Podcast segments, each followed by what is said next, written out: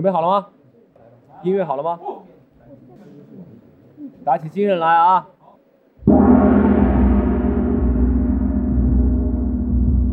音乐起。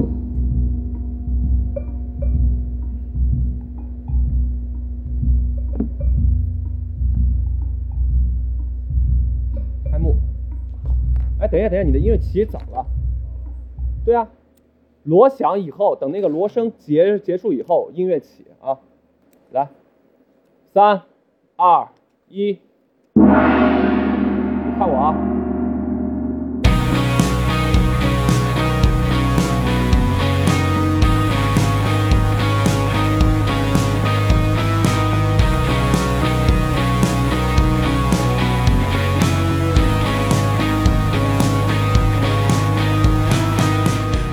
！Hello，大家好，这里是张公园，我是主持人李叔，欢迎我们今天的嘉宾演员季世佳。好久不见，大家好，我是季世佳。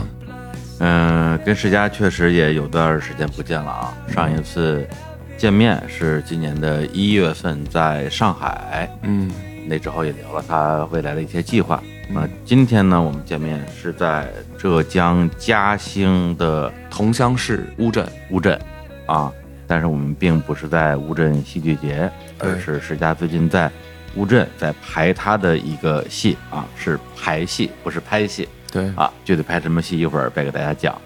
那么这一年，应该说有挺多的听众，包括老听众、新听众，一直在我们的评论区留言说：“哎呀，什么时候把金世佳在啊，是吗？特特别特别多。嗯，感谢大家。啊，特别多，特别是今年上半年《猎罪图鉴》热播那段时间哦，啊，那个戏怎么说？就是在我的角度看来是挺火的嗯啊。，那他达到的这个热度，你在拍的时候有想到过吗？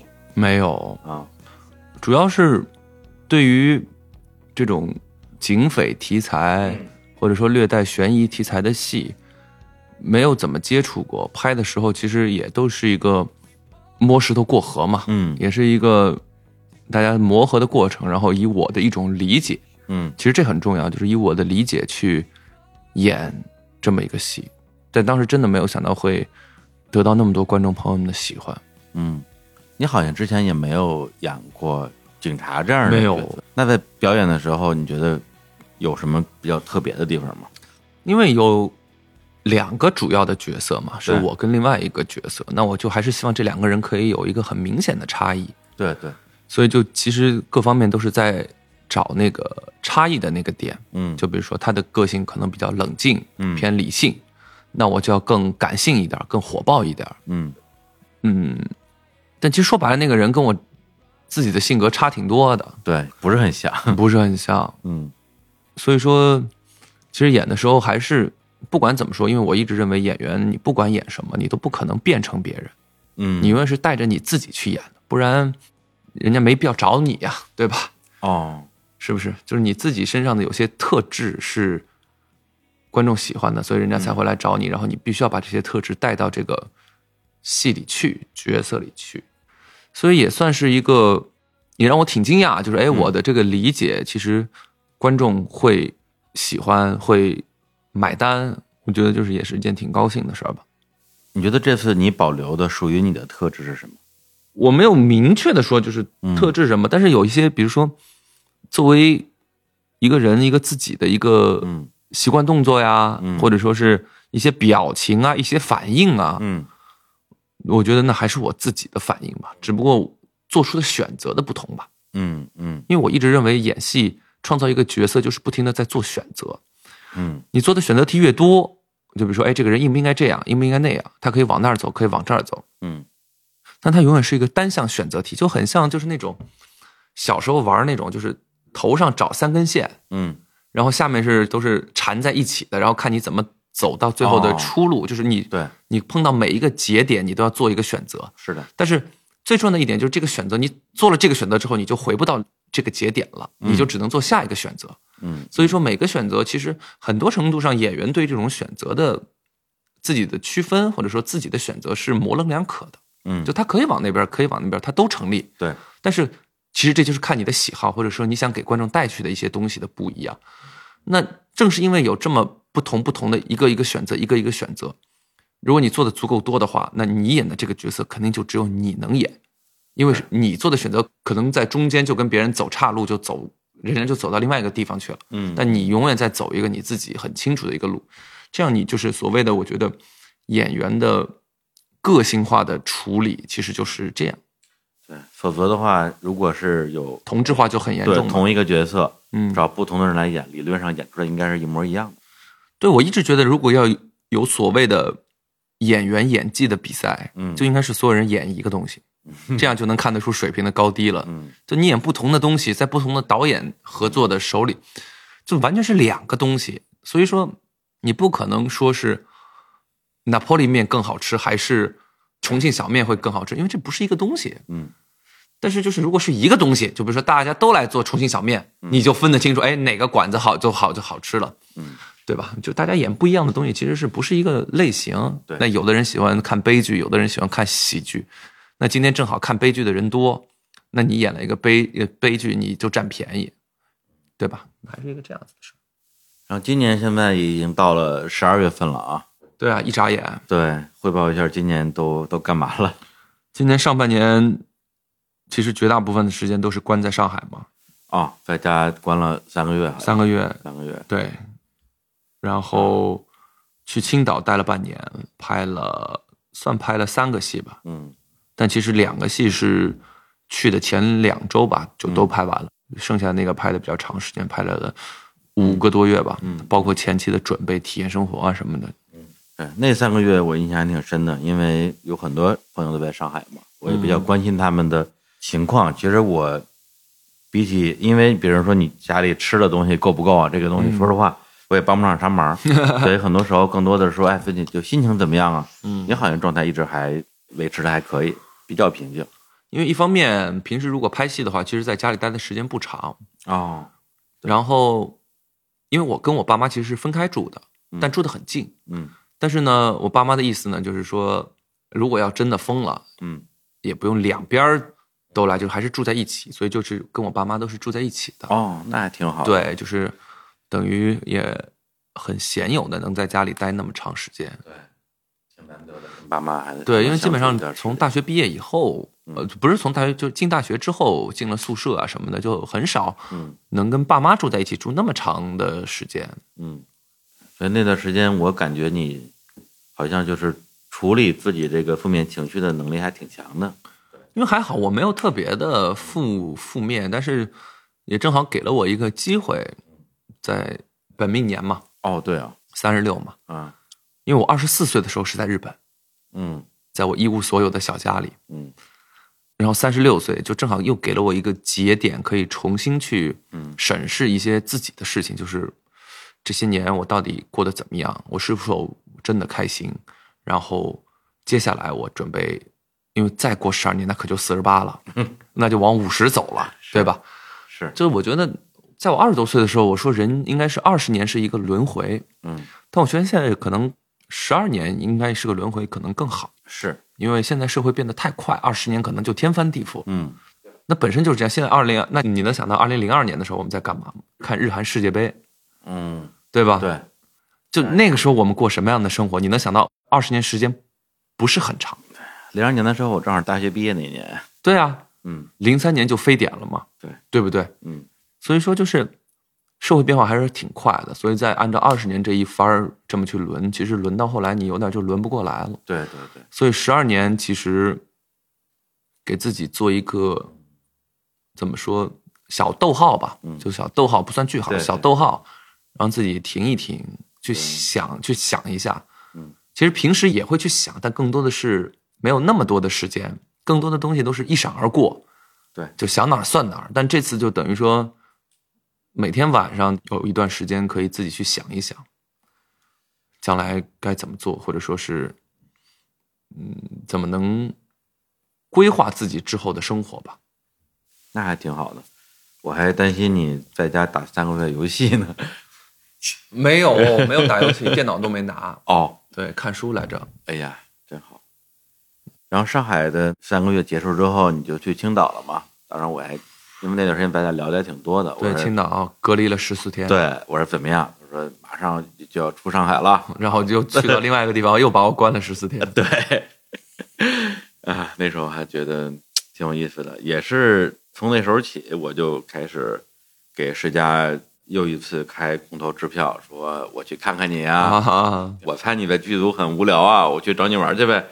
然后世嘉也很欢迎啊，到最后我还是没去，你比较忙，哎，不是不是，还是担心有疫情的一些对还是不可抗力吧就。不方便嘛。对，本来日坛我们六周年九月份的时候，我专门想跟世嘉都约好时间了，说这个周末我去找你录一期，对对对对对，放在我们六周年的企划里边儿。世嘉说没问题。最后我说，哎呀，要不然还是找更适合的机会吧。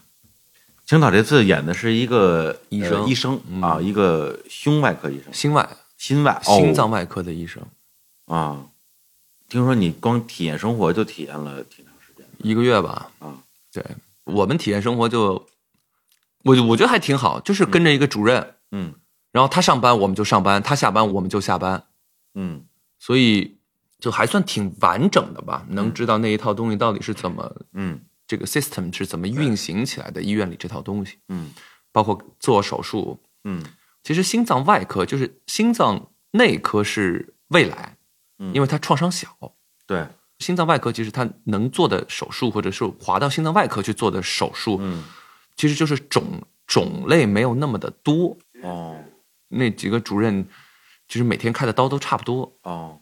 对，搭桥啊，嗯嗯，夹层啊，换瓣膜啊，修瓣膜啊，哎呦，很懂啊。对，因为心脏那个位置太特殊了，它是人的这这样一个对生命的一个对，而且就是心脏的手术，其实总的来说风险还是比较大，嗯因为它快嘛，嗯危险性也比较大，所以很多时候都是争分夺秒，跟死神在赛跑吧。对。那这次比如说你在心脏外科去学习了这么长时间，然后又演这样一个角色，你觉得有什么特别的收获吗？比起演一个普通人，所谓的普通人，就其实我觉得，后来我也跟，因为我跟赵又廷一起合作嘛，哦。他跟我一起去体验生活的，啊，他也是一个，他是心内，啊，他是心内科，我是心外科。后来我们在拍完的时候，我就说，这个体验生活啊，真的还是挺必须的，嗯。因为有些地方你不懂，嗯。因为谁都不懂，对吧？你找医疗顾问来，人家医生其实有的医生挺会进入角色的，嗯挺会进入状态。就嗨，你们这拍戏嘛，对吧？没必要那么较真儿。啊但是我反正我跟赵又廷都是觉得，一个戏的好坏就是靠一个细节跟一个细节去打拼的，去拼去拼起来的。你这个细节露一点馅儿，那个细节再露一点馅儿，你一集露两个馅儿，四十集就是露八十个馅儿。那你露八十个馅儿，你这戏还能还能看吗？嗯所以包括一些细节的部分，我们还挺在意的。嗯。那这个细节其实只有你自己知道，或者你见过，或者你遇到过，你才能够明白这个细节。所以说我们在拍一些比较专业，比如说我拍做手术啊，他拍，因为他心内基本上是导管手术，嗯。所以说这些地方，因为我们自己都跟着主任做过，嗯。所以就是什么时候就还算挺嗯。挺挺那个的。因为编剧老师在写剧本的时候，他其实不会写的那么的细嘛。啊，对，但是这件事情能发生，其实是我们去把它构成出来的。就这个怎么构成，其实我们还挺讲究。然后，因为我们自己体验过生活，我们自己知道，所以也不会两眼一抹黑嘛。嗯对，但是因为比如说心脏外科医生的这个职业，他会经常接触到所谓的生与死这样的一个边界。那么你在扮演这样一个角色过程之中，你会对于这个职业、这个身份变得，比如说更感性了，还是变得更理性了？我觉得最难的是，因为说实话，嗯医院里面的生死太多，嗯所以如果你去照搬一个医生，那个医生会觉得这事儿就这样，反正我该干的都干了。嗯嗯嗯，但是我们是在拍戏，对吗？对然后呢，他生离死别那么长的一个戏，也不可能只有一次。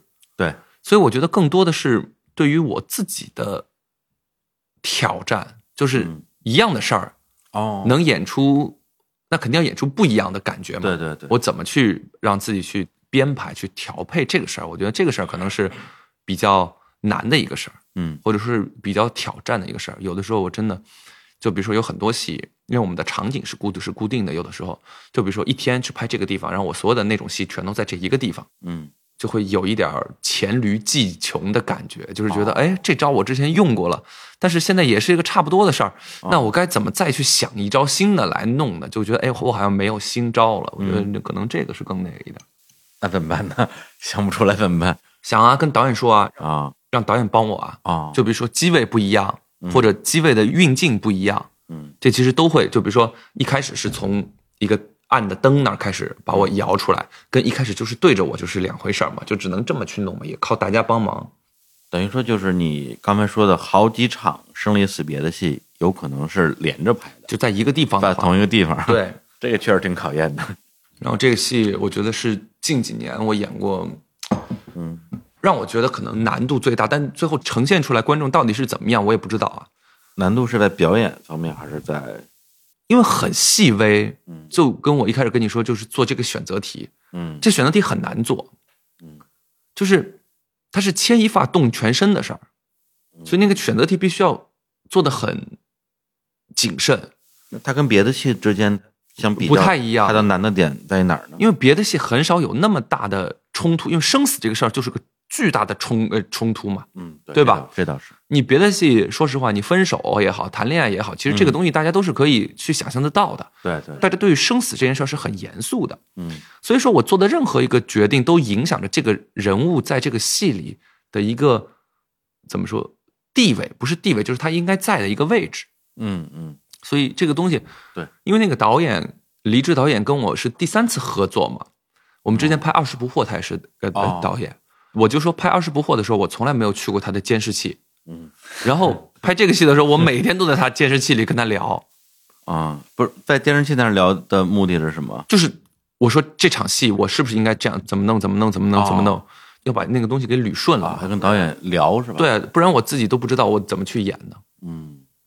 那这个戏什么时候播知道吗？明年的应该是，行，那还是挺期待的。嗯，这对于我来说，我还是更喜欢个性化，或者说是怎么说比较像戏的戏。什么叫像戏的戏？我不喜欢生活流的戏，就特生活。啊，比较日常的那种。对，不是说不能演，可能跟我学戏剧也有关系。嗯，我就觉得这种东西不应该在舞台上出现，嘿，这个有点，这是真的。嗯我们昨儿不是也聊嘛，就是自然主义兴起之后，嗯这些东西才在舞台上出现的。嗯嗯但自然主义出现的时候都十九世纪了，对吧？嗯十八世纪末，十九世纪初了。所以说它出现其实没有多久，就原来的那些东西全都是不是那么日常的东西在舞台上出现的。然后还有一方面呢，就是生活这个事儿呢，我觉得我们永远只能去做做状。什么叫做状？就比如说你演一个环卫工人，嗯你永远只是穿上那套衣服，然后再扫地，嗯你不可能去体体会他早上几点上班，早上几点下班，他坐哪个公共交通，他中午吃的是是是什么？你比如说，你长年累月如果没有蔬菜、没有维生素的摄入，你的脸色会变成一个什么什么样？那我们其实都是靠化妆啊，怎么样？就靠体验生活也做不到。体验生活你不可能体验那么久，嗯对吧？你而且说白了，环卫工人愿意演一个环卫工人去体验生活的演员，中国有几个？对，这个感觉比去心脏外科体验生活肯定是要因为那更辛苦一些。这就是我跟你说，就是那个选择嗯很细微。嗯你比如说，你演一个很小的角色，就是一个环卫工人，对吧？嗯人家就会觉得这个事儿不重，嗯嗯但是你自己做一个一件事情，如果你都觉得我不重视我自己做的事情，那谁会来重视你呢？嗯，但你要重视这个事儿，你就要去付出很大很大的对，努力。但是这个努力按照现在的计算的话，跟你的获得性价比是很低的，是的，所以没有人愿意干这种事儿。嗯但我还挺愿意干这种事儿。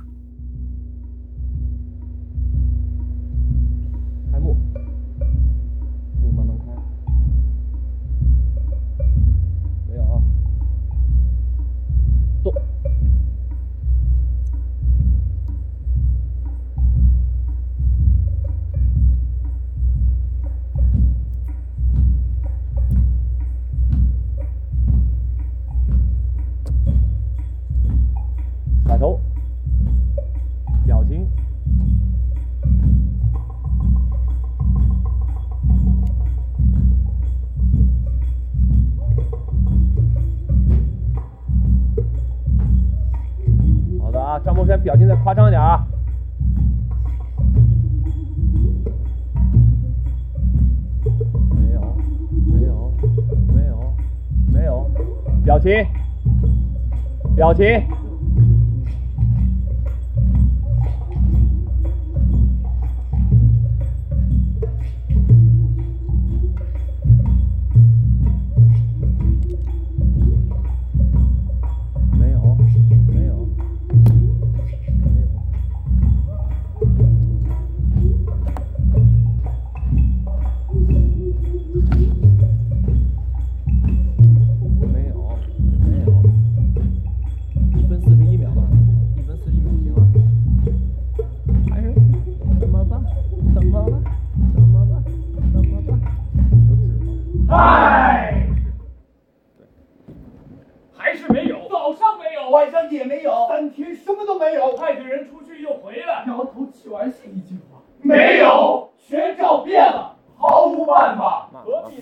说到这种不同的戏剧风格，包括自然主义，然后就得聊到世家现在正在浙江嘉兴桐乡乌镇啊正在做的一个事儿，就是当导演，这事儿有点意思。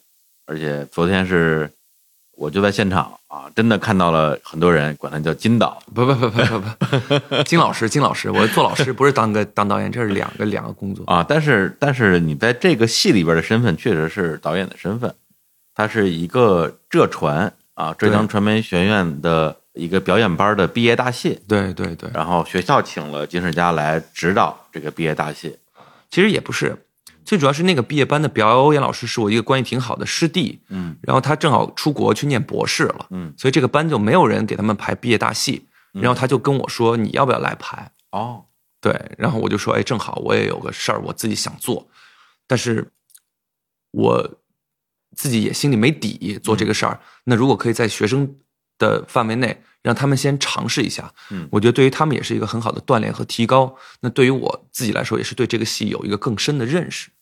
对，等于说这个邀请正好撞上了你自己的一个计划，就是今年一月份咱俩在上海你们家你聊的对那个计划，当时聊到两三点，叨叨一宿，你要拍什么古希腊戏剧、卡利古拉、存在主义、加缪，我直接给我说晕了，而且也没听懂啊，直到昨天看到了一个戏剧的连排，才终于大概明白了你要做的是一个什么东西。对这个说好像是很难让人去身临其境或者感同身受，嗯只有你看到，你才能知道哦，原来你要做的是一个这样子的事儿。嗯，那当时最开始的时候是为什么想要说你？因为你现在比如一个演员，嗯每年演一些影视的作品，然后不演的时候休息一下嘛，你也需要休息嘛。嗯啊，为什么想在自己已经很忙碌的情况之下去做这样一个戏剧的作品，而且是以一个呃，你说是导演也好，或者是发起者的身份？嗯，就其实说一个最简单的一个事儿，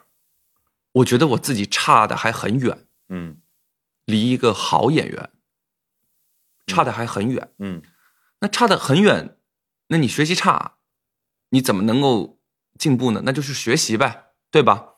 那对于演戏来说，就是我要拿更难的东西来学嘛，对对吧？我不可能就是说我三年级我还拿一年级的东西来学，嗯，那我三年级我就想学四年级的东西嘛就，做更难的卷子嘛。对，只有在更难的事儿里，你才会得到提高嘛。对，那可能也是我比较粗浅的想法，就是我现在手头上的工作嗯对于我来说没有那么难，嗯，或者说没有那么大的难度。或者说它难度的方向对或者是风格，对还是整体偏，比如说现实主义一点。，对对对，所以说我还是希望可以去让自己锻炼，嗯，让自己去学习。等于说自己给自己出了份卷子。对，就等于嗯因为你现在其实大家整个包括戏剧圈也好，或者是整个文化产业也好，就是我就想，我不能让戏剧慢慢就消失了。现在有个趋势是戏剧慢慢就消失了，你说的是什么戏剧？严肃戏剧，对，慢慢就消失了，因为所有人都不喜欢看苦大仇深的东西，嗯对吧？所有人都喜欢快的、好笑的，然后容易理解的。因为大家都很苦啊，就想看一些开心的东西啊。对，我觉得这是人的本能。包括这两年为什么脱口秀这么火，是跟这肯定是有关系的。我都能理都能理解，但我不能接受的一点就是这个东西消失了。嗯嗯所以，我觉得除了我之外，没有人会拍这种戏了，嗯，因为它需要耗费巨大的精力，包括钱。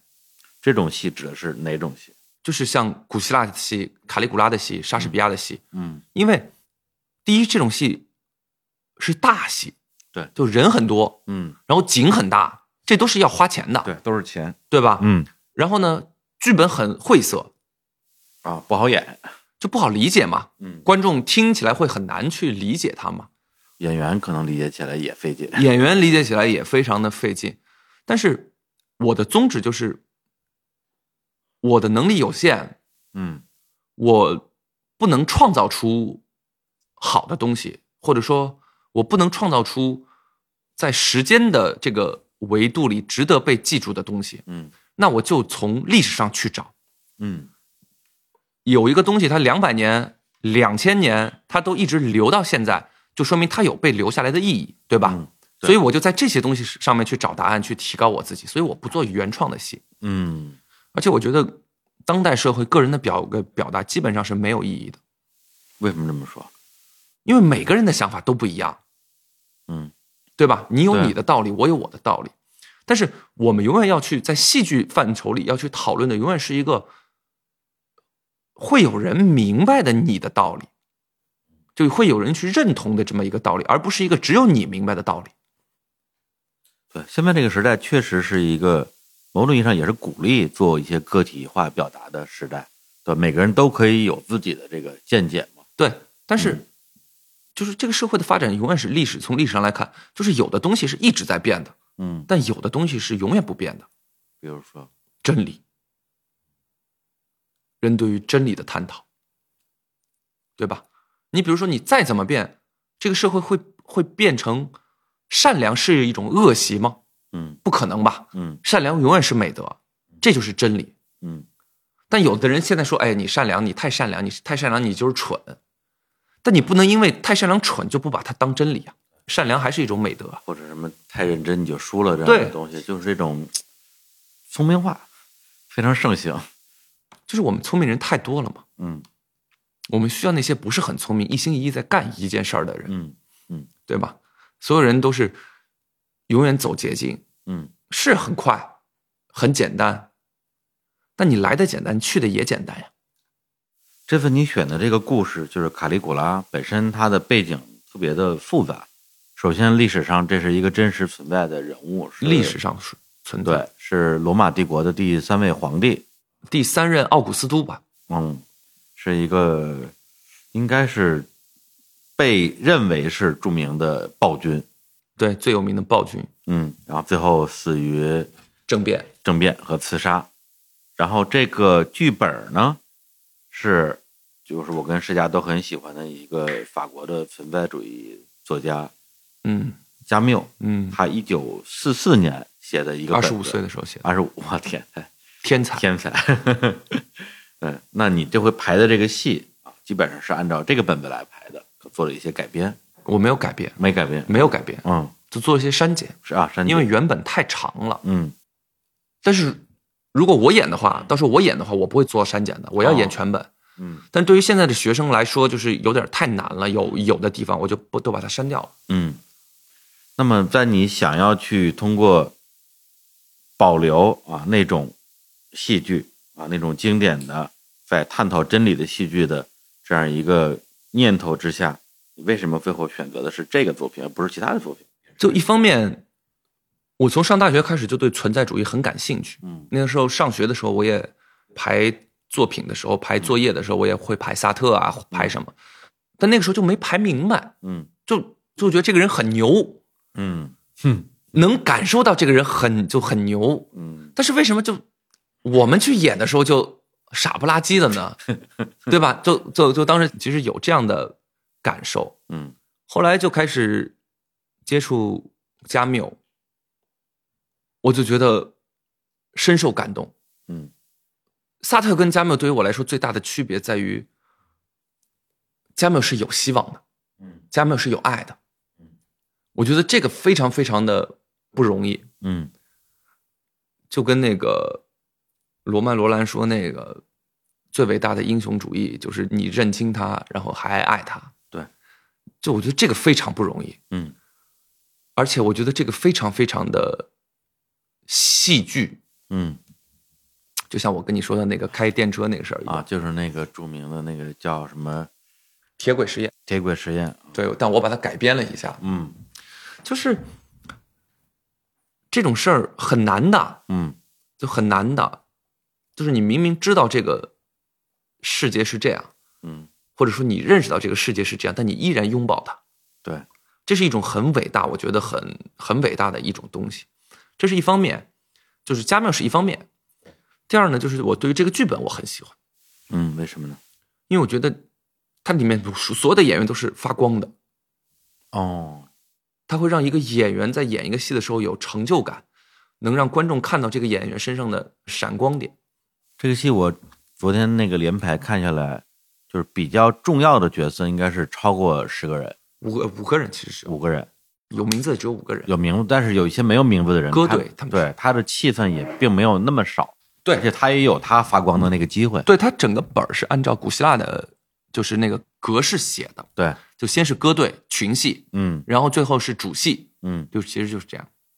所以你看中这个本子的点，并不局限在说这个他讲了一个什么样的故事，表达了什么样的想法。那个还好，啊，就一方面就是我觉得演员会发光，嗯。第二就是他中间需要，就他整个这个戏的演法，嗯。就是表演的方法嗯，是我喜欢的，是什么样的方法？就非生活的，嗯。然后需要巨大能量的，嗯，就是比较古典的对。表演方式。对，就是演员要用自己的动物性，嗯。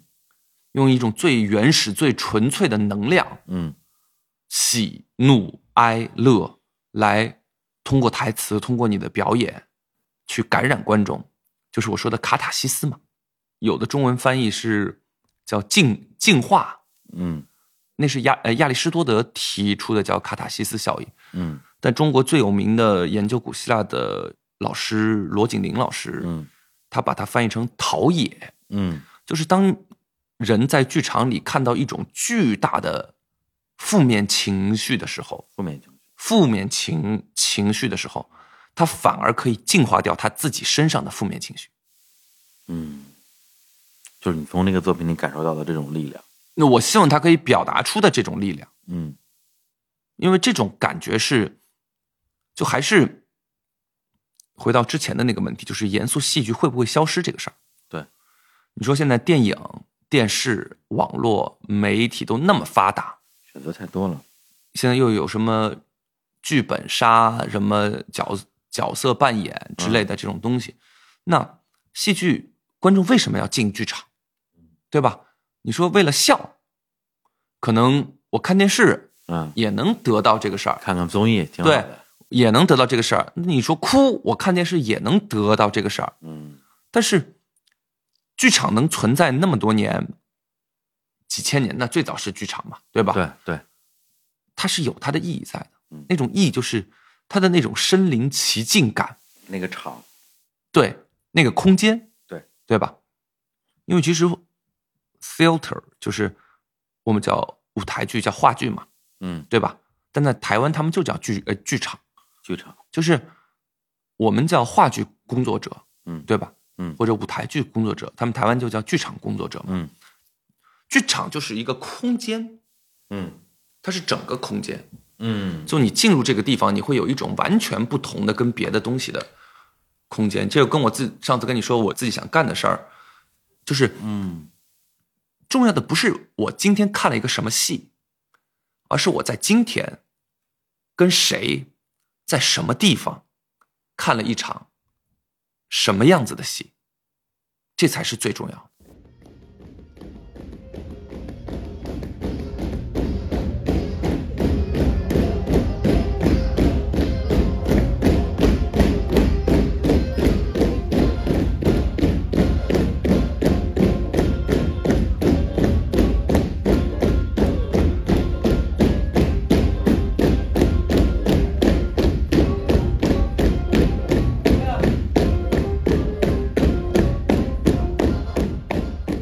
那刚刚你提到这个剧本给了演员，就是这个戏的演员、一种表演方式上的巨大的空间，或者说他们只能用那种表演方式来表演。嗯，这个就不得不提到昨天下午我参观了你们从热身到整个连排加在一起练习练习啊，练习练习，差不多四五个小时的，对我来讲也是一个挺沉浸式的体验。那前面的这个练习的过程，其实是当时让我觉得挺震撼的，因为我我没有办法去想象，嗯一帮演员，因为我一直就跟你说，演员需要个好身体，然后你你你就一直以为我在练运动员是吧？呃，对，你就说还得是身体好才能当演员。我说干什么不需要身体好呢？呃，都需要身体好啊。结果去了之后，发现你真的是用一种怎么说呢？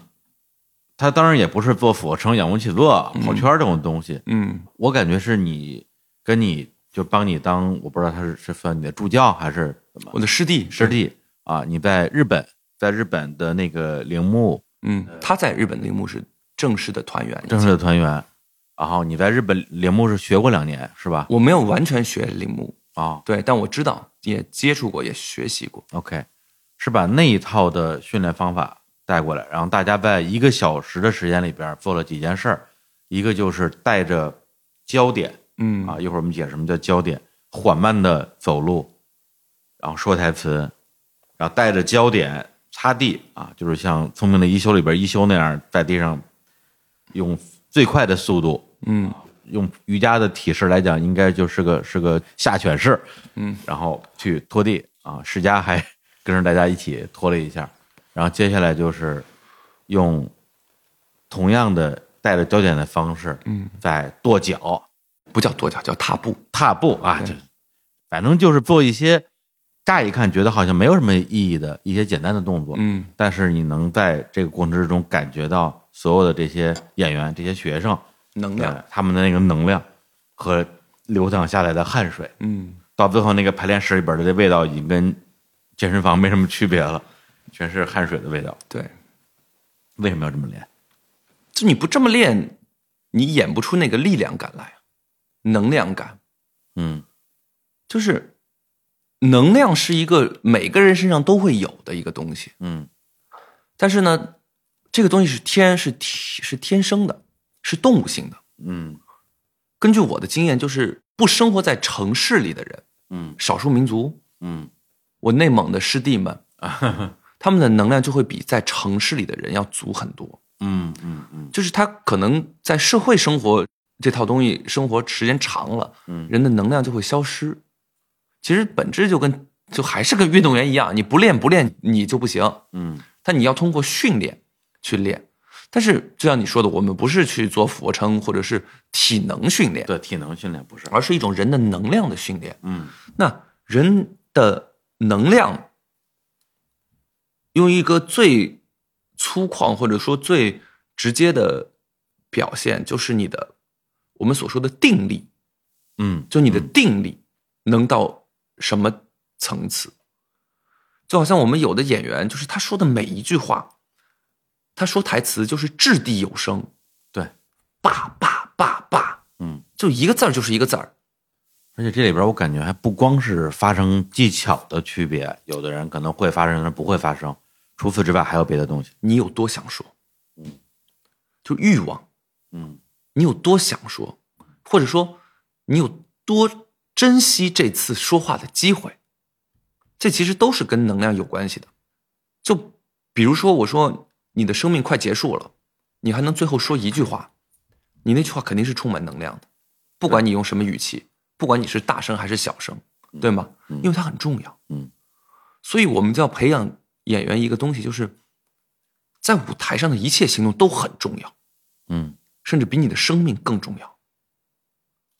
你说这，我想起来那天你说你跟一个演员，给他设定了一个场景，就是假如你的生命只有只有五个小时，只有五个小时就他要去念卡利古拉最后的一段独白，啊，就是那个演卡利古拉那个演员，对，然后那段独白呢，其实也没有所谓的调度，嗯。也没有道具，也没有别人，就他一个人。对，然后在场上，其实说白了，到时候演的时候就是一个灯对着他，嗯。就那块地方，他也不用去别的地方。所以说，像这种戏，他说的就是政变已经发生了，对，卡利古拉知道自己的末日要到来了，马上然后。然后他对这个世界说最后的话，嗯，那对于我来说，像这种戏你没有必要去排它，嗯，因为每个人说的都不一样，你有你的节奏，但是最重要的就是那种末日感，那很重要。所以我就跟那个学生说：“我说，如果你生命还有最后五个小时，因为那天正好是晚上七点，啊，我跟他说的时候，我说十二点你就要死了，你会去干点什么？因为对于演员来说很难的一件事儿，就是特别是像这像这种戏，嗯，就是要把他们在生活里根本就不会去想到的事儿，让他不是把它演真了，嗯，就是他现在把它想真了，他得相信，就他得就把这件事儿一个事儿一个事儿给拼起来，对吧？那我就问他，现在在排练厅，你还有五个小时，排练还排吗？他说不排了。不排了。对吧？我说行，那你现在从这儿走出去，你要去哪？嗯，他说我要给我妈去打个电话。我说行，你拨通电话。他说，哎，儿子怎么了？今天排练结束了。他说啊。他说你怎么不说话呀？哦，没事儿我就问问你们啊，我们都挺好的，你别担心啊。哎，听说你们大戏马上要演了，妈妈到时候来看啊。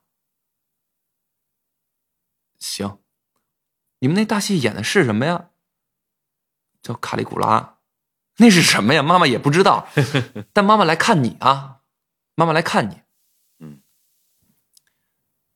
行，那你自己注意身体啊。挂上。我说然后呢？他说然后我想出去走走。我说行。走多久？他说一个小时。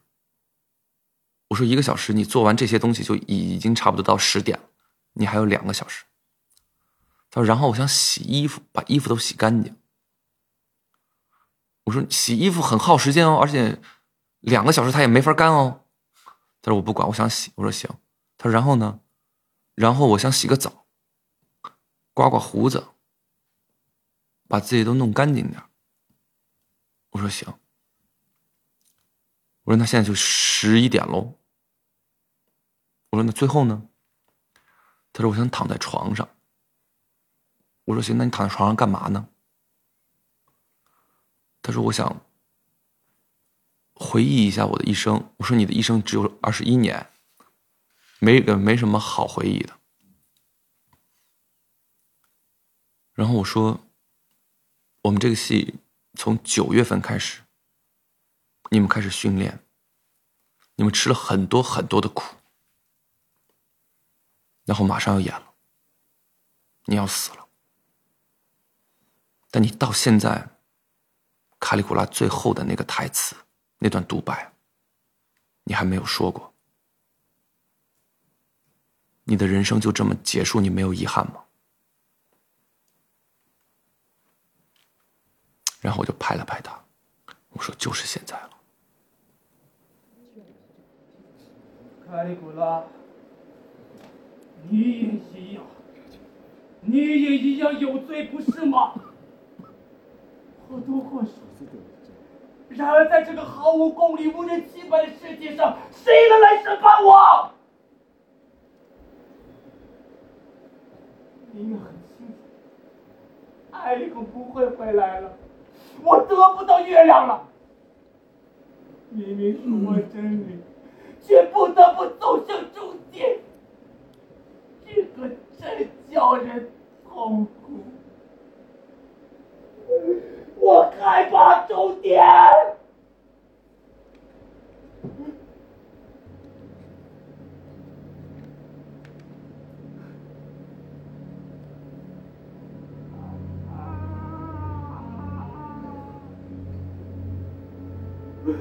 我所求的只不过是想将不可能化为可能，化不可能为可能，仅此而已。我行至世界尽头，内心深处，我向他伸出双手。此刻，我再度向他伸出双手，碰到的却是你，面对我的永远只有你。而我对你恨之入骨。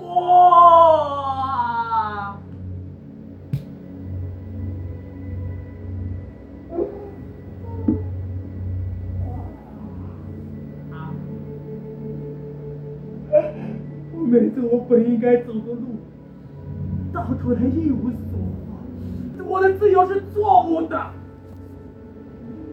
艾利克，艾利克，没有，还是没有。艾利克没有回来，我得不到月亮。艾利克没有回来，我们将永远有罪。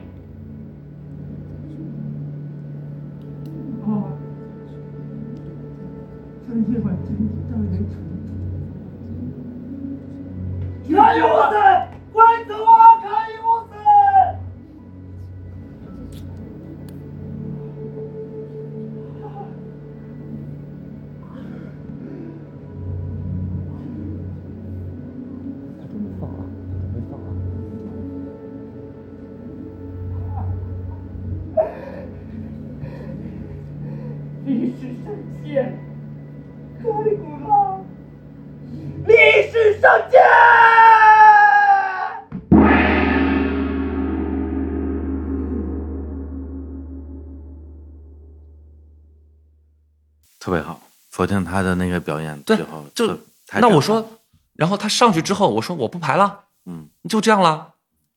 那有什么还就能多排的？难道我还来拽你的情感或者怎么样？每个人对于生命的理解是不一样的，对对对，对吧？他最后的那段表演，咱们你可以说是上头了，但是我的感受更多的是他真的进入到他所理解的那个角色里边了。观众在看这类戏的时候，很残忍的，嗯永远他们只想看一个东西，就是痛苦，角色的痛苦。那角色的痛苦也就代表着演员的痛苦。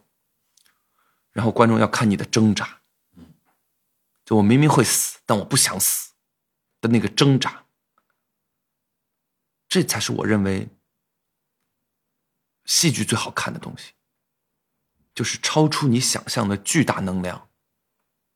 你在生活里，你昨天看他，你在生活里没有见过人那么痛苦的，就是将死之人都没有那么痛苦的。没见过。当时有一个印象特别深的细节，就是因为演员在别人舞台上，或者是包括一些影视作品上，他在悲哭、哀嚎的时候，会有眼泪，会有鼻涕流出来。他昨天在那大段独白的时候，他的口水，就是他的唾液，就滴落在舞台上。对，但是没有人会觉得说这个东西好像有点有点滑稽，有点好笑。我就跟他们说，我说演员说白了，演这种戏，嗯你就是抡自己，嗯把自己往墙上抡。你抡的越惨，观众看的越嗨。你抡的不惨，观众不嗨的。嗯，我要看见你的汗，看见你的眼泪，看见你的鼻涕，看见你的口水，嗯，观众才会觉得这是真的。而不是哎他搁那儿演呢。对，因为演他们会觉得没人会演成这样的，对吗？但他演，他演成了这样，这很难的，或者说这不是一个怎么说技巧的事儿，嗯就你只能去抡。所以为什么要练习？对一方面是能量，还有一方面你要心无杂念。对，你如果太多的杂念的话，它都是给你脚脚上带的镣铐，嗯你每一步都会很难。所以他们要觉得舞台很重要。为什么擦地？嗯一方面是体能的训练，嗯更多的一方面是你对于舞台的敬畏。没有人会在一个脏的地方演出好的戏来的。所以我有的时候就会看到一个台上很脏，嗯我就会很生气。这种你们都不爱惜这个东西，这个东西怎么会给你们带来好运气呢？这感觉有点像《灌篮高手》里边，就是赤木主将那句话：“把鞋脱掉，对啊，进篮球馆把鞋脱掉。就是在戏剧的生活当中，嗯是极度需要仪式感这个事儿的。”对，敬畏。因为我之前就说戏剧是宗教，嗯它最早是一个祭祀嘛，对吧？所以你如果没有那个仪式感，你把这个东西变成一个日常的东西，嗯这个东西就失去魅力了，或者说它失去它存在的那个土壤。嗯。所以昨天他们在正式开始排练之前，在做那种练习的时候，我一开始是有点疑惑的，说这个是在干嘛？这是练体能？但是一会儿他们不是还要演戏呢吗？把他们搞这么累，一会儿怎么演啊？对，但是真的一个多小时那个练习结束之后，我跟石佳说，我说我觉得他们醒过来了，对啊就那种感觉特别强烈。你的醒，你如果一直用大脑生活，你是没有动物性的，嗯，对吧？你是理性分析、理性判断，对，你很多东西还是要你做了之后才知道的，先做再去想。焦点是什么？焦点到底是什么？焦点说白了就是你在舞台上演员眼神看的那个位置。嗯但是我们会发现，有的人嗯，眼眼睛就闪闪发光，对，熠熠发光，对吧？但有的人的眼神就飘飘忽不定，是软的。所以说，舞台上观众看演员的表演，当然也包括听台词啊，嗯，但是他其实最重要的就是眼睛有没有光。有没有光，有没有光最重要的就是你自己信不信。嗯你信就有光，嗯你不信你就永远说不出光来。嗯，那个光不是指眼泪啊，或者是怎么样，嗯而是眼睛里发出来的光。那实际在练习的时候，大家应该怎么去理解这个东西的？比如他们在拖地的时候，已经气喘吁吁、大汗淋漓了，然后你的师弟在旁边不停的提醒大家说：“焦点，焦点，带着焦点去擦地。嗯，”怎么去找那个焦点？看前面就行。看着前面就行。不是，就最简单，就看前面，就你就你前面是有有一个目标的，嗯然后你带着某种情绪去擦那个地。嗯比如说那个目标是你的杀父仇人，嗯你就要往就拿着那块墩布，嗯靠这个动作你去走过去的时候，但你心里想的是，我弄死你，我要报仇，嗯你就会有焦点，就是要有情绪。这很深啊，就是说、说多了你也不懂，就学习一下嘛。说多了也你也不懂。就是演员的表演，我在皇家莎士比亚剧团跟着老师去学习、去排排练的时候，嗯，非常非常跟我强调一个东西叫 bridge 桥桥。桥是什么？桥是什么？就比如说，我说这句台词对吧？我说，哎，李叔，我们好久不见啊，嗯你最近怎么样？就这是一个顺口的话，对，这是一个 idea，就是我要跟李叔打招呼，所以这个想法是一个 idea。就比如说，我接下来那句话是说，哎，那小伙子跟淼叔呢？这是另外一个 idea，对吗？我问候了李叔，我又想到了小伙子跟淼叔，是所以这个想法跟那个想法之间是需要一个 bridge 的，去连上它，但你昨天问的时候，中间没有连上，你就直接这么问的。因为这个 bridge 现在很快，嗯就这个 bridge 不一定是一个很长的 bridge，嗯但这是两件事儿。嗯但有的事儿就是在戏剧里面很多就会有很长的 bridge，就比如说，我说你怎么样？说我还行。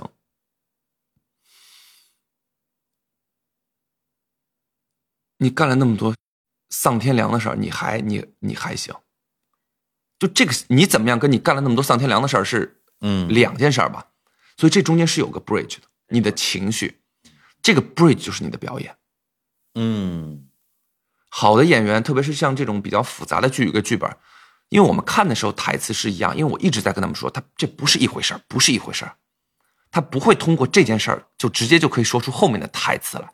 对它是发生了一件什么事儿，这件事儿是你要去构成的，但你构成的目的就是让那个 bridge 架起来，所以他们要换焦点，就不同的焦点就是不同的事儿，哦，明白了。你知道吗？换一个事儿就换一个焦点，中间不一定是换一个事儿换一个焦点，那其实可以这么去理解。嗯嗯那这个 bridge 很大程度上是靠什么东西去换的呢？嗯呼吸。嗯嗯嗯，哇，这么说，我感觉对昨天现场你的一些现场给他们的及时的一些，咱们就说指导吧，增加了一些理解。因为在他们说台词的时候，你会经常以不打断的方式，以提醒的方式说快了、对，慢了，呼吸。对，呼吸。啊。然后快乐慢这东西我我挺能理解的，说这儿是不是停顿时间有点长，观众会不耐烦啊？你说呼吸的时候我不明白，这说台词儿呢，你呼什么吸啊？因为我今天就说那个你说演的很好那个、那个同学，嗯我说不是你演的好，嗯说实话，是佳梦的剧本写的好，是我选这个剧本选的好，是我把它翻译过来，我用词儿用给用的好。你所有的表演都是词儿在推着你走，这个台词不是从你的想法里出来的，是你知道我后一句说跟说什么，然后你设计好了一种情绪去把它表达出来。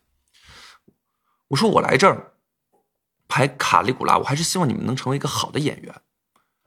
所以说，你们一定要有想法和想法之间的那个 bridge，你们要很自己能够架构起来。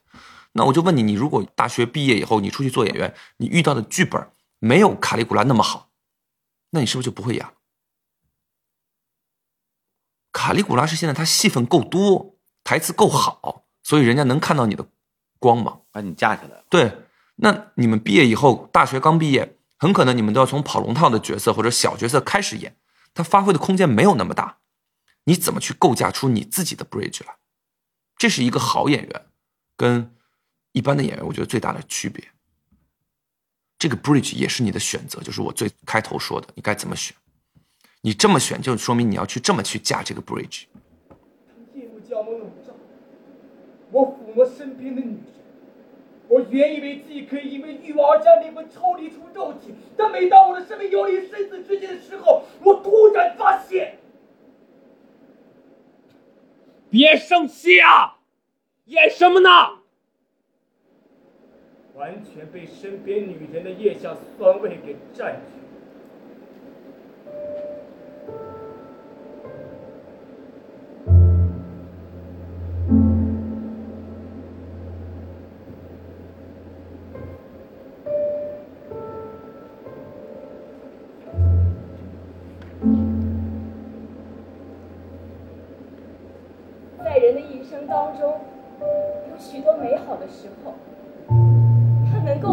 别人坚持下去。当人们精疲力尽的时候，又会转头向他寻求慰藉。在你的生活里面，难道就没有一丁点儿类似的东西吗？比如呼之欲出的眼泪，平静的寄托之所怎么会没有呢？是什么？烈士。停，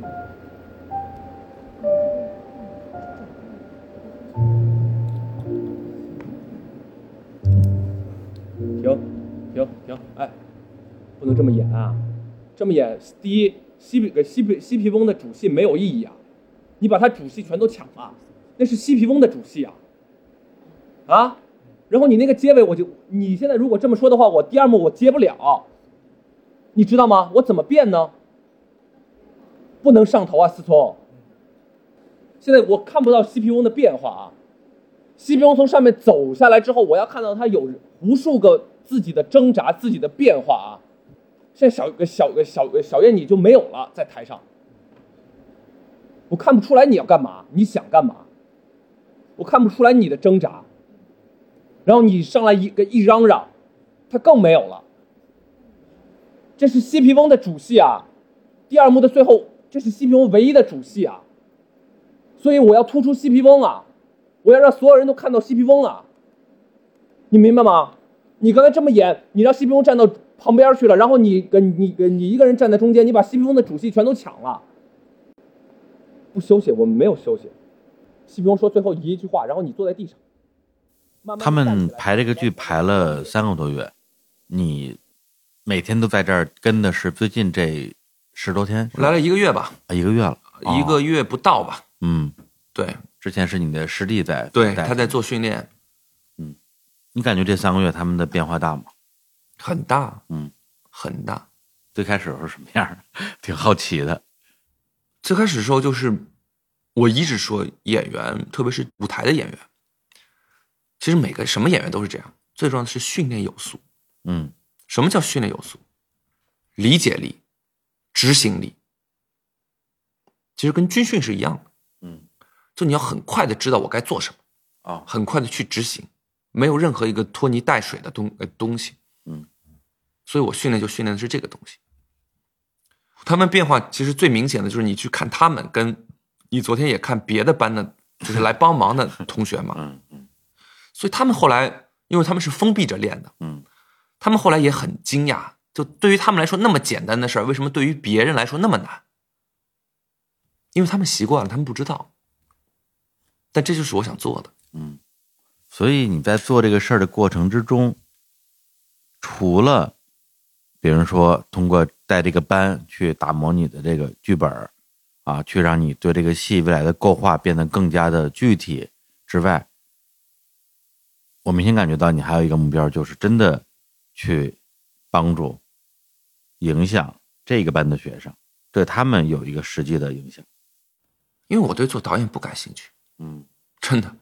导演，我拍戏的时候，我最好天天最早收工，嗯，但导演永远不可能早收工，对吗？对只有全剧组收工，他才能收工。最后一个收工。然后所有人都来问，就问他，哎，导演怎么办？嗯你这你这怎么办？所以我觉得导演是件太辛苦的事儿，太费心费力的事儿。我只要做好我演员的工作，我把这个角色给演好了，把这场戏给演好了就就行了。嗯，所以我对做导演没有任何的兴趣，那你为什么在这个事儿上要做这个导演？没人做啊。因为是我想做的事儿，那总得我来做吧，嗯对吧？没人做啊，那怎么办？那我又想干这个事儿。嗯以后如果我能找到合适的人，那我就演就行了，我才不想导呢，多麻烦，得考虑多少事儿。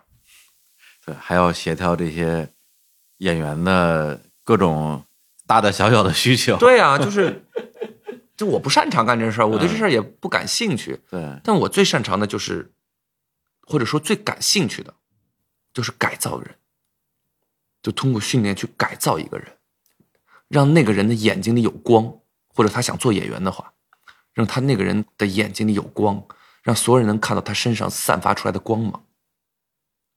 那你这个是老师啊？你喜欢当老师吗？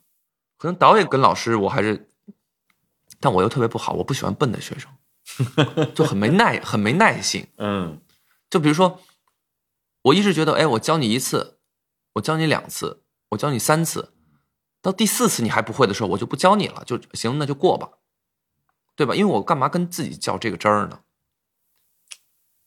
你觉得你对于教别人啊，就是教育方式这个风格上，会比较大的受到你在日本那两年学习的影响？我还好哎，你我那个师弟比较严肃吧哇，？他太严肃了，就是长成那样，然后拿一竹刀站在场边，太吓人了。我还算比较好，嗯但是我一直就是觉得是这样，嗯就你想学的，嗯我就教你；你不想学的，我也不会鄙视你或者怎么样。我觉得这是人生道路选择的问题。就是你选择了不好好学，对，那你就去发展你自己的事儿嘛。有可能你能干，也能在别的方面有所建树，我不知道。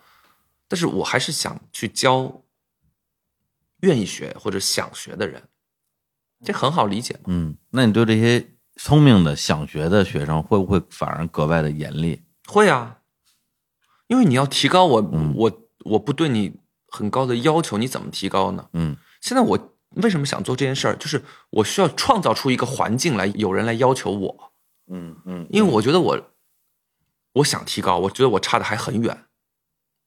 你最严厉的时候有多严厉？因为我不在场边，就只看到了可能那一秒钟，你在他们在连拍的时候喊了一句“演什么呢？因为我很，因为我很生，我很生呃生气，因为那段戏不应该是这样的，嗯，因为那是那一个角色，他就等于他是主要角色，但是那一段戏是他整个戏”？嗯。最闪光的戏，嗯。但都被那个男演员去演掉了，那就等就等于那个角色在这个戏里没有任何意义，嗯。我不能接受这个事儿，因为我要看到每个人都闪光，我不能只看到你一个人的闪光，那你是自私，嗯，我不能允许自私的事儿。但他们是没有意识的，他们也不是故、啊故意要去干这个事儿的。本能的去对站在舞台最中间的位置。对，我说你给我走开，这不是你的戏。还好吧，我不严厉，我嗯。我我一点都不都不严厉。嗯。但是我就是对于有些事儿，我会怎么说轴吧，嗯。就比如说你不认真对待这个事儿，嗯，那你可以走，你不要你不要再在我面前出现就好了，我也不会来说你，我也不会来怎么着你，就你走你的，我走我的。但是你不会让他在这个地方一直停留下来，然后来影响你和其他人。对啊，他为什么来影来影响我呀？嗯，对吧？你有别的想法，人现在现代人随时随地都有无数的想法，对吧？那你就去干你自己的，你可能有所建树，我祝福你。嗯，那你就别来搅和我的事儿。你还是要找你志同道合的人。对啊，那现在这个毕业大戏，按照进度表，下周下周就在学校里边会演了啊。我十六号会拍吗？应该会拍吧？啊，但是拍出来肯定跟现场完全那肯定啊不是一码事。那不然舞台为什么在舞台？为什么你要买票去看呢？哎呀，其实搞得我还挺想看看的。昨天看了连排，说实话，已经感觉感觉到了相当程度的这个作品本身的魅力。对，就是还是他剧本写的好。剧本确实太好了。对，那这个戏，按照你的计划，二零二三年会有一个上剧场的版本。对，明年我想把它搬出来，然后做成一个不一样，或者是跟现在大家看到的话剧都会不太一样的一个事儿。嗯，然后你演卡利古拉，我演卡利古拉，那团队现在有了吗？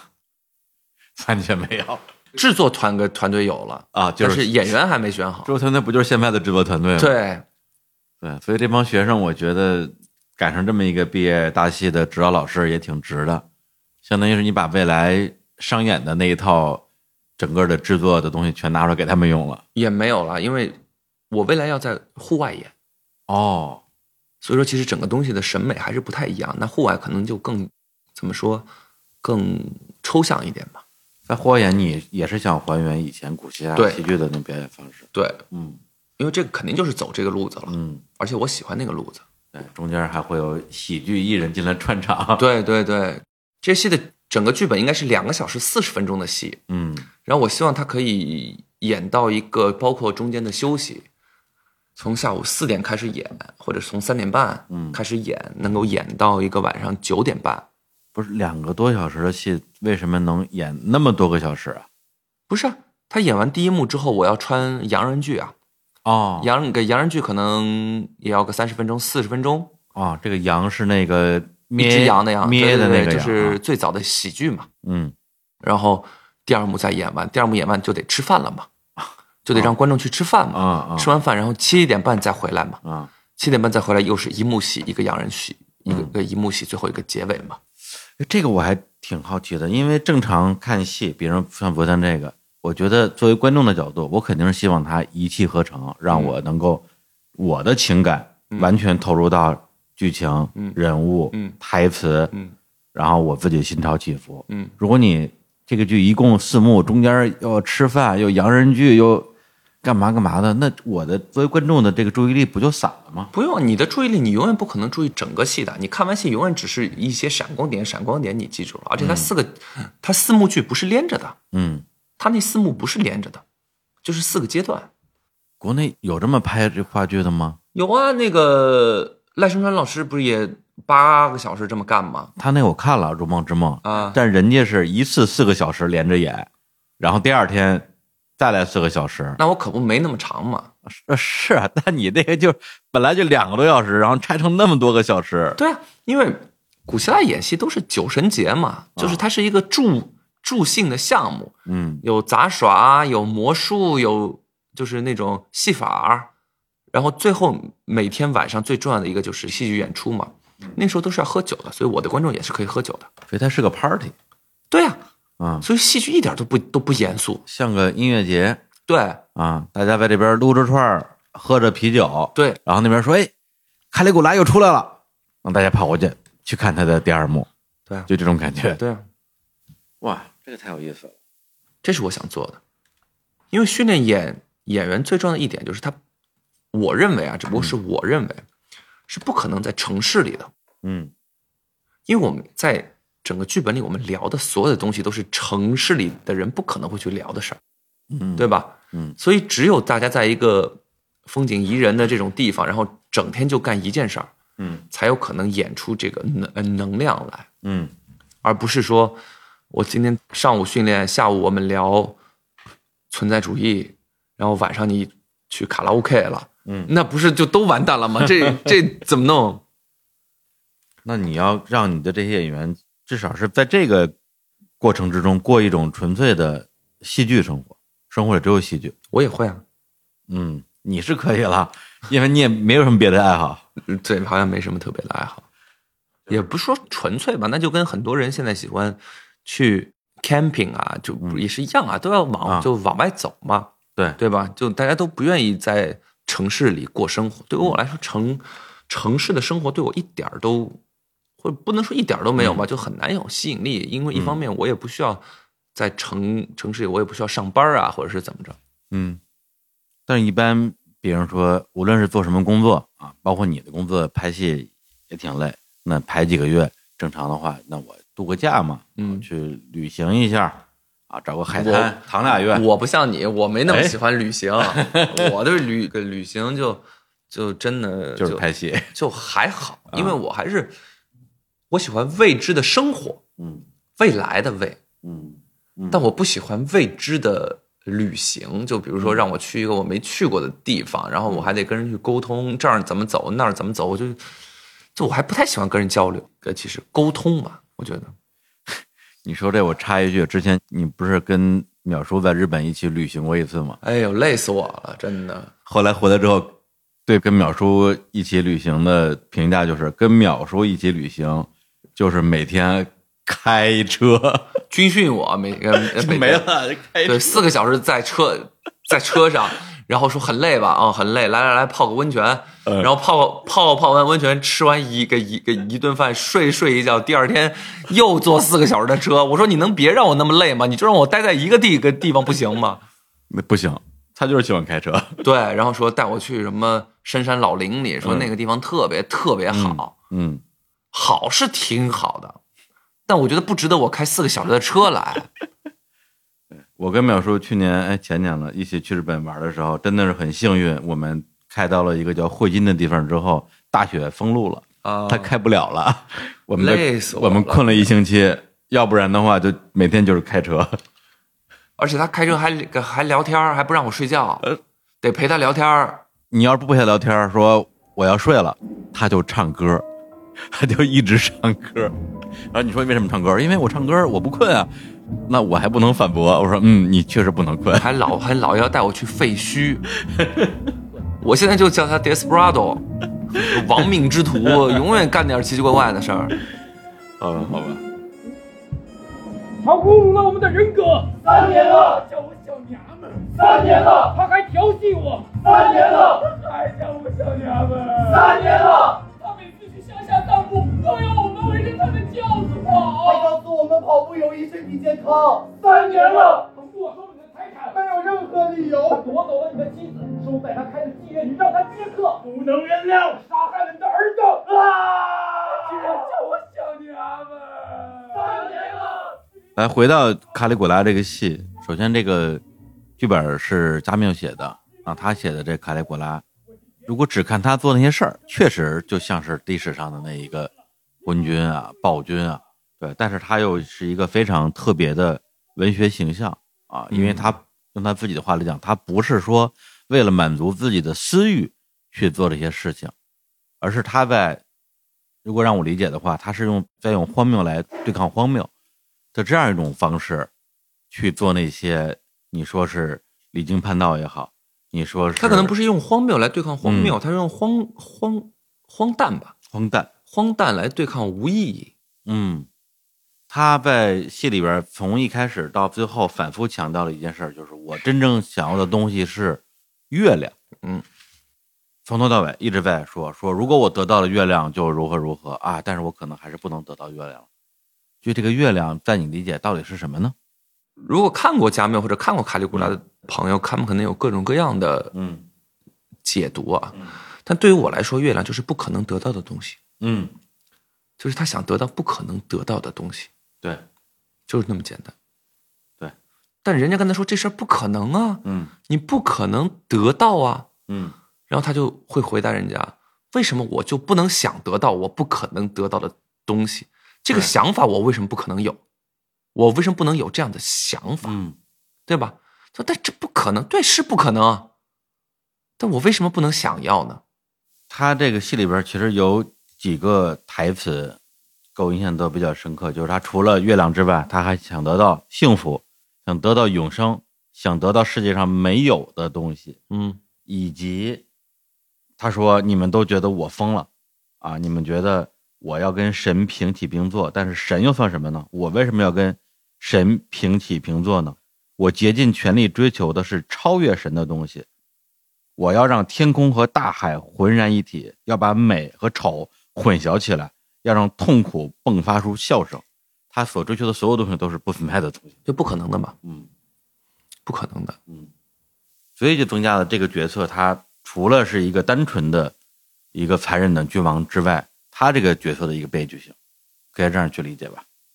我原本有想过啊，就把这个剧本改成一个中国版本，嗯可能比如说《纣王》，嗯类似于这样。嗯，其实可以，因为纣王本身就是一个在历史传说中被严重歪曲误读的一个人物，酒池肉林嘛，对吧？？对，都是后边对，都是编但是。最重要的一点就是说，第一，这需要一个历史和文学功底很强的人来干这个事儿，对，因为他还不止他一个角色，对吧？他还有别的角色，乱七八糟的。我不知道你看没看过，就是日本有个版本的《封神榜日本版封神榜》，对对对对，是没看过，是剧吗？是个动画片嘛，漫画嘛，哦，没看过，叫《封神演义》吧，好像叫。没看过。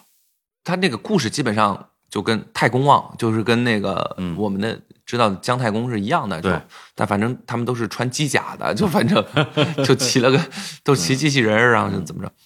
但是他最重要的一点是，他后来整个戏翻出来，没有人是坏人，嗯就说妲己有妲己的想法，嗯妲己就觉得，在这个国家让人们再活下去嗯太难了，太苦了，所以最好的办法就是毁掉这个国家，然后让一个新的国家出现。嗯嗯，就是他们每个人都有每个人的理由，但那个理由都是站得住脚的。感觉有点像《三体》里边那些不同的派系，什么这个什么降临派啊，那个什么对那什就是么派啊，其实说白了，就是大家对于看问题的角度的不同。对，像卡利古拉里面，他说说什么问题很重要啊？有个老贵族总管就跟他说说，我想跟你聊聊国家金库，嗯就国家没钱了。嗯然后他说那就杀人呗，对吧？就把人都杀了，把他们的钱都抢过来，嗯，不就有钱了吗？然后那个老贵族就说：“这不行啊，这怎么可能啊？你怎么可能这样呢？”他说：“这很清楚啊，既然国家金库重要，那么人命就不重要。你们不也是偷偷摸摸的苛捐杂税加在那些东西上面？但我不一样，我要明火执仗的掠夺，我就拿你了，怎么着呢？后来他就开始随意杀人，那也不行啊，大家要造反啊，对不对？然后他说：“你这是在亵渎。”然后卡利古拉就问他一个问题，他说：“从我执政到现在，我一共发动过几次战争？”然后他说：“我只发动过三次战争，而且是小规模的战争，我没有侵略过别的地方。”那你说，一个贤明的国君发动最小规模的战争，都要比我随心所欲杀的人多吧？会死的人多吧？那你怎么能说我是暴君呢？我没有死很多人啊，嗯对吗？就他永远有一套他自己的逻辑，而且那套逻辑是站得住脚的。所以最后舍利亚为什么要杀他？说不能让他这套逻辑再进行下去了。嗯因为他的那套逻辑如如果是站不住脚的，大家还能接受。嗯最可怕的是他这套逻辑是站得住脚的。神告诉我我们什么事儿，神告诉我们该干什么，不该干什么，对吗？所以他要超越神，超越神，就是为什么你们告诉我的事儿，我就必须要干呢？就是他的这种荒诞性是特别的自洽的，对就是他不把别人的性命当回事儿，拿自己的性命也不当回事儿。对，他闭环了，对就他自己能解释自己的所有事儿。啊，最后他的大臣要刺杀他，有人来给他告密，对把告密的人骂了一顿，对赶走了。然后他又把要刺杀他的大臣叫过来，跟他聊了会儿天儿，说我已经找到了你要刺杀我的证据，我先把它烧了，你现在清白了，你可以走了。对，然后他就被刺杀了。为什么？因为神都没办法给你这种清白，对，但我可以。嗯，至少是一个不能以通常意义上就为了一己的私欲去如何如何的那种暴君的东西来定义这个作品里的这个卡里古拉。但他没有，也没那么高尚。嗯，我跟我觉得，我我问我的同学，我第一天就去，你觉得卡利古拉是个好人还是个坏人？嗯，有的说，哎，好人怎么说？我怎么可能是好人？他肯定是个坏人。肯定是个坏人啊。对啊，他不可能是好人啊。他是个通俗一点，就是个疯狂的人，是个疯子。对你的理解很对，因为我本来想，就我改那个剧本嗯不叫卡利古拉，嗯我就想叫蜂王。哦，那谁那个里面不也有吗？《冰与火之歌》里面，嗯塔格里安家族的那个龙妈她爸不就是蜂王嘛？嗯但是作为戏剧演出，它还有各种各样的需要，我们还是要尽可能的让它有，给他找到一个观众能接受的他这样子的东西。就说白就是痛苦嘛，对，就他自己做这一切，他很痛苦，他一直在硬撑做这一切，他也不是说没有思考的，就是我想做这怎么着怎么着，那这个戏也就不好看嘛。对，就他，我就为所欲为。对，那也没什没什么好看，有什么好看的？观众喜欢看的永远是你，我明明不想为所欲为，嗯，但我却要逼着自己为所欲为，这才是挣扎嘛，就我说的痛苦的挣扎。暗灯，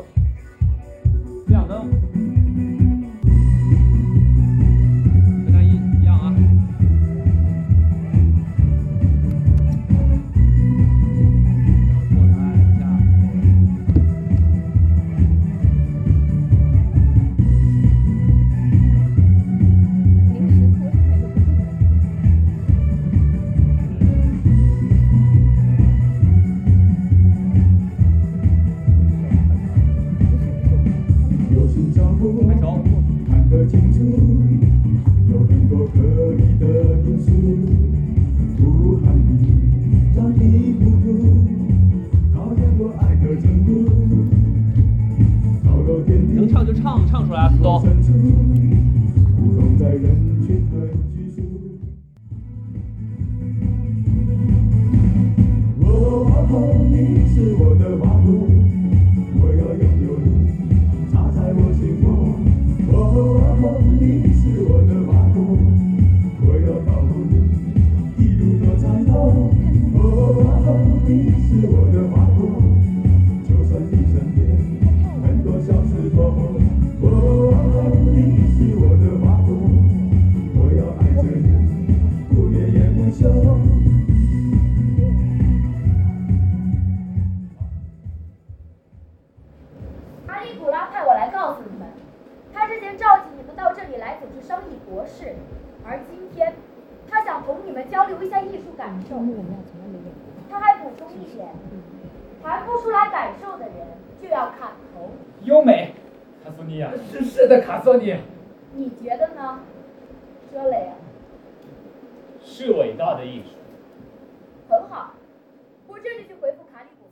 就前两天我跟世佳一直在喝酒聊天啊，就想想，大家都不知道，其实我们昨天已经聊过一呃聊过一轮了，但后来李叔喝就喝大了，我就把他叫停了。我说这聊的没人听得懂。哎呀，拆我底了。对啊，不就是受了你这个戏的影响吗？我说，哎，世佳拍了一个没有人懂的戏，而且我问他，我说，你觉得你这些演员、这些学生懂吗？他说他们不可能懂。我说，那我也录一个大家听不懂的节目。世佳说不行，对，中途我喊我喊停了，我说停吧，就是实在是太听不懂了。都已经录了快两个小时了。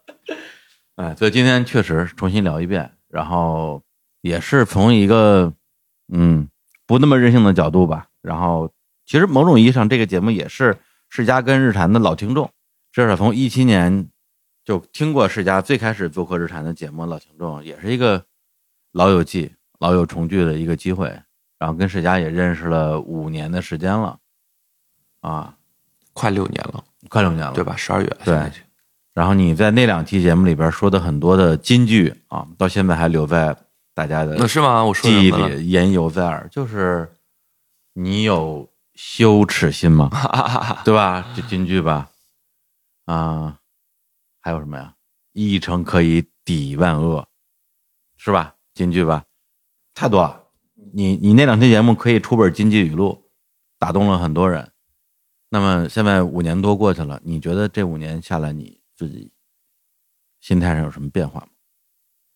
嗯，peace 了很多。嗯，我觉得可能跟年纪也有关系嘛。当时是三十刚出头嘛，对对吧？嗯三十一嘛，嗯五年前，就当时还是有很多的我要说，我想说，我想表达。嗯对现在可能表达欲低了很多。嗯那个低不是在于我不想说，而是更多的是一种就没必要，嗯或者说是我说了也没用。就是现在更多的是一种自洽，嗯嗯因为我说了一成可以抵一万恶，所以我到现在我也不说假话。嗯，那我不说假话，并不代表我所有事儿都要说真话，我可以选择不说话，嗯对吗？所以除了你们这儿，其实采访也基本上我就也不做，对，然后微博、朋友圈都没有。都没有，就是为什么在你们这儿？因为这事儿我可以赖，因为没有我的脸。我你说我是 AI 生成的是吗？，对，就不是我，这不是我说的，也没证据，就是因为说白了，我觉得我自己也没什么好说的，也没那么成功，但也没那么失败，就是挺苟且的，嗯就是苟且了。所以说，三十六岁的时候，为什么想做剧团，想自己排戏，嗯就是给自己这个已经妥协了、已经苟且的人生一个出处或者一个出口。嗯那个出口呢，是一个不需要搞出很大动静，但我自己怡然自得的这么一个事儿。因为你说我现在想拍个电影，嗯对吧？那我还得跟人去聊，哎，你老板给我钱怎么着怎么着，然后我还得想，哎，这能不能上映？我要找谁来演？然后投资我得给人家多少钱？就这些事儿我都不是特别擅长，也不是那么有兴趣。但是话剧这件事儿，我觉得还是可控的。嗯，你会愿意用什么妥协呀、苟且这样的词儿来说，我还挺意外的，因为一般人如果真的这么做了，一般就不会这么说，他会用别的说法来说。而且，比如说一七年的时候听节目的时候，会有一种比较强烈的，你想证明自己嘛，你在等待一个属于你的作品和属于你的角色的那样一个状态。然后那之后，对于你，比如金水家的演技到底是炸裂啊，还是不行啊？反正网上也一直议论纷纷。对，现在好像你不太纠结这些东西。我原来也没那么纠结，但是最主要的一点就还是，我觉得有人一直在找我演戏，嗯，就说明在某些层面上我还是被认可的。那当然，那我被认可，就是因为我在坚持一些东西，嗯所以我不会放掉我的坚持，嗯但是我不会去对抗一些东西，或者没那么愤怒，嗯可能就是啊，这事儿好不好？那不好，那就只能让它不好。那我能有什么办法？其实我甚至觉得，二零年年初的时候，就是疫情刚开始的时候，咱俩那时候也打过一个挺长的电话。啊，对，就是当时那个河神刚出来的时候，那时候我觉得你心态上还没有现在这么 peace。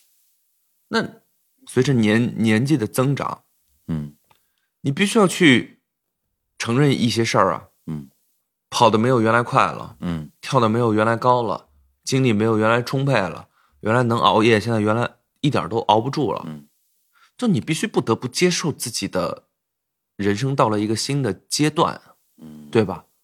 那不然，我真的也有的时候挺羡慕有的朋友，就他们四十多岁还在过跟二十多岁一样的生活，嗯，我挺羡慕他们的。但对于我来说，我做不到。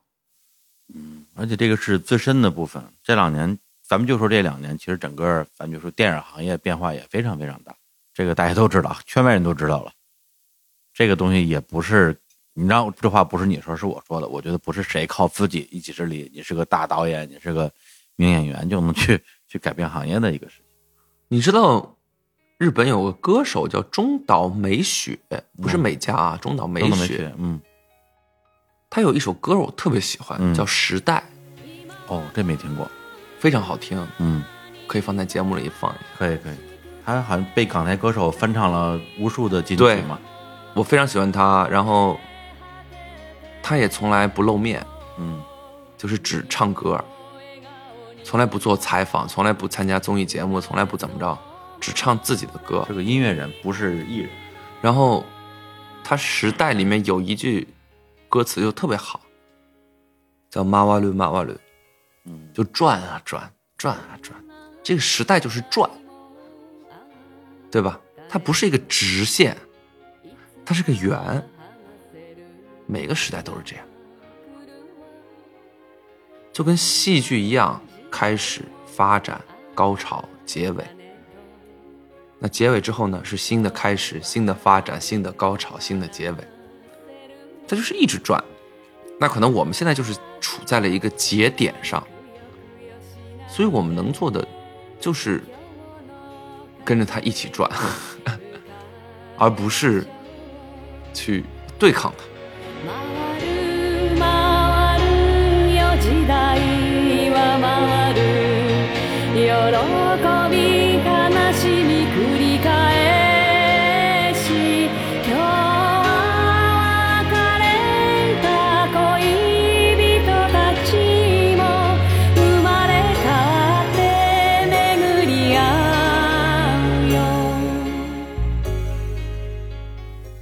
其实我昨天看完这个学生版的连排之后，我我特别开心。我觉得一方面，我就作为普通观众吧，看了一出好戏啊，虽然还很粗糙，中间还有很多的地方没有完全的成熟，但是我在这里边看到了看到了你，看到了另外一个你。首先是站在场边的，以导演的身份去教育别人啊，去帮助别人。我没怎么教育他们吧，我都说了几句风凉话。风凉话，就是你用说风凉话的方式来教育别人。对，所以虽然我不知道什么时候能看到你的这个想法最终的啊那个音乐节、户外音乐节的版本，对，但是仅从这一件事儿来讲，我不会觉得说说史家现在状态就是妥协了啊，就嗯拍拍戏赚赚钱，我不会去单纯的去评价你这样一个人，因为我觉得你还在，虽然拍话剧可能也花不了那么多的钱，对，但是你投入大量的时间和你的精神啊，对吧？嗯你现在在这边跟着这帮学生拍戏，排排他们的戏，比你自己拍戏累多了。对你为什么要做这个事儿？我觉得这个这个某种意义上，我觉得还是我最开始认识。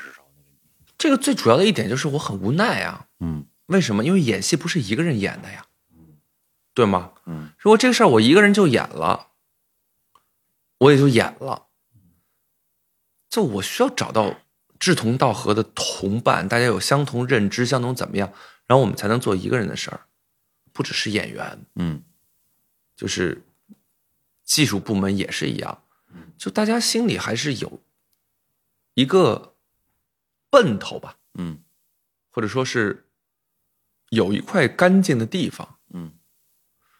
我们搞一点儿不是买卖的东西。对，现在就是都是做买卖，嗯。对吧？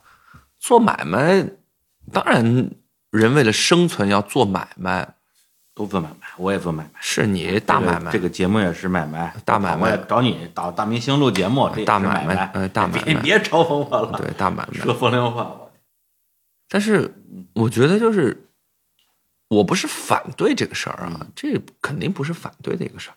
当然，但我就觉得，如果所有东西都变成买卖，这个事儿就很无趣了。嗯嗯。所以说，即便所有人都把这个事儿当买卖，我想，起码还有一个人嗯能做点傻瓜会做的事儿，就是自己赔着钱去演一点自己喜欢的事儿。这个时代不缺聪明人，嗯大家都很聪明，谁都聪明，但我不想那么聪明。道理我都懂，其实跟卡利古拉有点像，就道道理我都懂，嗯但我不愿意那么做。谁都知道，嗯卖卖笑，你能挣到的钱要多很多。上上综艺，我不想赚这样的钱，我也不缺那么点儿钱，或者说我也不缺这些钱吧，嗯对吧？哎，你该怎么着怎么着怎么着，就其实跟一七年的时候很像，嗯就有些东西变了，嗯但有些东西是不变的。嗯，就我一直就觉得人生就是一个 game，只不过没有存档，你对读不了档。对，不能读档。但是呢，说白了，大家都觉得是理所当然的事儿，我不觉得。什么事儿呢？就比如说，所有人都说演员必须要用微博，啊，对吧？我说谁规定的？哎呀，我们上学的时候没有微博，嗯我们老师就跟我我们说，要演戏先做人。那现在怎么就变成要用微个微博了呢？你说这个，我不知道这段能不能讲。就是有一次参加了一个世家的饭局，局上有合作方的老师吧，就说这个信息要上了，咱们得好好宣一宣。世家你也别成天，呃，就那么清高了，微博用起来，咱们这个戏的信息转起来，就是一个很场面上的东西嘛。对，一般人我觉得就答应一下，说行行行，好好好，回头转不转再说呗。结果金世佳 说我不转，这是我的原则。我当时汗都下来了，我说没有必要这样吧，太逗了。这时代需要傻瓜吗？嗯不需要聪明人太多了。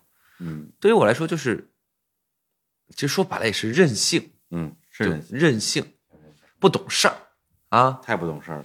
但是这种不懂事儿的人生，可能更有意思一点吧。嗯，我觉得，是就是我觉得我一直不想去长大。你也被保护的很好，你身边有很多人在保护你。一方面是保护我，还有一方面呢，我只能说我运气特别好，很多人很对我的这种桀骜不驯也好，或者是怎么样也好，无法无天也好，就还是保护的比较多，嗯，对吧？对，对，因为我觉得，如果我一开始就是那样，嗯很会来事儿，嗯，很会那样，可能也就没有现就现在的我了。对，可能也就没有卡利古拉了，也可能没有我来浙传这一次，对吧？蝴蝶很小，但是它挥挥翅膀，说不定能达到一个什么事儿。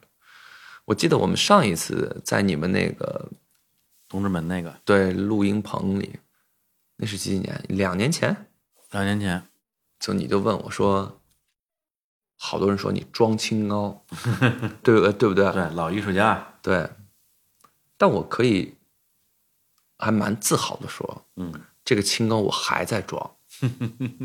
我说了，我装一辈子，我就不是装装清高了。这个清高我还在装，而且我会继续装下去。嗯，你们看不惯就别看呗，对吧？我也没求着你们看，那为啥我不求着你们看，你们还来骂个骂我？我也是纳了闷儿了。那还好啦，你去演戏，所有的观众都会要有一个出口嘛，对吧？有的人出口是赞美，有的人出口就是责难或者是咒骂等等，我都可以接受，无所谓。因为跟你也没什么关系。嗯，对，那是他们的生活，因为我也不。看，也无所谓，我也不知道，对吧？我就干点我自己喜欢干的事儿，就那么简单。我也不麻烦别人。反正我的感觉就是，买卖还是说“买卖”这个词儿，谁也不会真的跟买卖过不去。当然，你也有你的买卖，你去当然你的你去拍戏啊，拍电视剧赚钱拿片酬，这都是买卖。呃，但是你的生活中需要像卡利古拉这种不是买卖的事儿，就是你得有，你需要这个东西。我觉得这个时代需要人去做，嗯我愿意去做。但是我做的好不好这个事儿我不知道啊，就是，但是起码我想去做，而且我觉得，说句不好听的，我觉得我应该不会比别人做的差。对，还是清高，嗯，还是运气好，大家都包都包容。所以昨天那个戏看完之后，我自己感觉到的，除了作品本身带给我的那种震撼之外，还有就是，所以您没有看，也没有看过这个类型的戏吧？就一个演员能这样，没有什么没有什么机会。对，那我就觉得我做的事儿还是有意义的。对，因为以前比如说也会看到一些让我觉得很震撼的表演，比如说像《萨勒姆的女巫》算是比较、啊比较现实主义题材的了。对，里边也有一些让我震撼的表演，然后看完之后我也很很感动，很受冲击。但是跟卡莱古拉这种完全就是自我拷问似的这样的表演，我觉得还是很。但你看《萨勒姆女女巫》是谁演的？他们才是学生啊。嗯所以我今天也跟他们说，我很不容易。就咱们现在在做的事情是一个精益求精的事儿，嗯因为他们没有休息。从我来的时候，啊，每天都不因为我来的晚，嗯所以就是早上九点开始到晚上十点，啊对。每一天。对，今天的录音也是在晚上十点十家下班之后才开始进行的。他们也很不容易，但是呢，那我也不容易，对吧？但是我觉得我既然来了，嗯是这样，我的个性一直是这样，就是我可以不干这个事儿，嗯我我就不干了。但我既然选择了要要干这个事儿，嗯就尽我所能的要把这个事儿干好。就说我如果你觉得不够好，可能我现在水平就是这样了。嗯就像演演戏是一样的，你觉得我我怎么着怎么着，可能我水平就是这样了，嗯我还要继续学习，继续进步。对，keep working 肯定不会是个错的事儿，嗯对吧？对，然后不停的锻炼自己，肯定不会是个错的事儿。所以我只要在一个正确的方向上，我就能够觉得明天的自己肯定会比我昨天好。嗯我真的是觉得自己还差得很远，嗯，起码离优秀的演员这个称谓还差得很远。就是你心目中的这个优秀演员的标准。对，这个戏里边有一句也是题演的台词吧，就是“人必有一死，我们的生活并不幸福”。嗯，我觉得我对于前一句话这两年是有些理解的。以前我嗯可能也像很多、很多人一样吧，觉得嗯理性上知道每个人都会死，当然嗯我当然知道每个人都会死了，但是并不会以自己会死作为前提，嗯去过我的人生。对，因为总觉得好像在我死之前，我就我就会一直活着的那种感觉。嗯嗯对，你肯定明白我这个逻辑。但是关于我们的生活并不幸福这个事情，我现在其实我很难讲。我不知道你觉得你的生活幸福吗？我的生活还幸福啊，嗯。很幸福啊。嗯。但这个逻辑其实最简单的一个事儿就是，我在前两年的时候还写点儿什么现代诗的时候，嗯。我写过一首诗，我就说，现在当我遇到快乐的事儿的时候，就这些事儿让我很快乐的时候，我会很害怕，因为我很快乐的时候，我就会想，那如果没有这件事儿，或者是这件事儿消失了以后，我这个快乐就会变成一种难过，所以当时的快乐也就会变得不那么快乐。所以我现在很难是一个尽兴的人。嗯就是百分之百把自己扔出去去快乐去怎么样的人，我永远是有所保留的，因为我一直很怕，如果我现在太快乐，到时候因为失去这件事儿，嗯我就会同等的不快乐，所以现在的快乐也就会变得不那么快乐。你现在也这么觉得吗？现在也这么觉得，所以我对我身边的东西都很珍惜。嗯就像，因为我要跟学生去讲嘛，对对吧？就比如说有个学生，呃女同学，嗯我说你没有男朋友，对吧？你现在可能有点不快乐。然后问另外一个女同学，你有男朋友，那你会不会觉得人必有一死啊，对吧？然后你跟你的男朋友非常非常的相爱，但总有一个一你们两个人不可能一起死的呀，对吧？为什么不说分手，直接带他死了呢？因为他那个台词是“人必有一死”嘛。啊嗯我说那如果你们现在是很好、很美满、嗯很幸福、很怎么样、怎么样、怎么样，但你们现在越幸福，到他如果先走一步的时候，你就会越痛苦。嗯所以人生没有快乐的。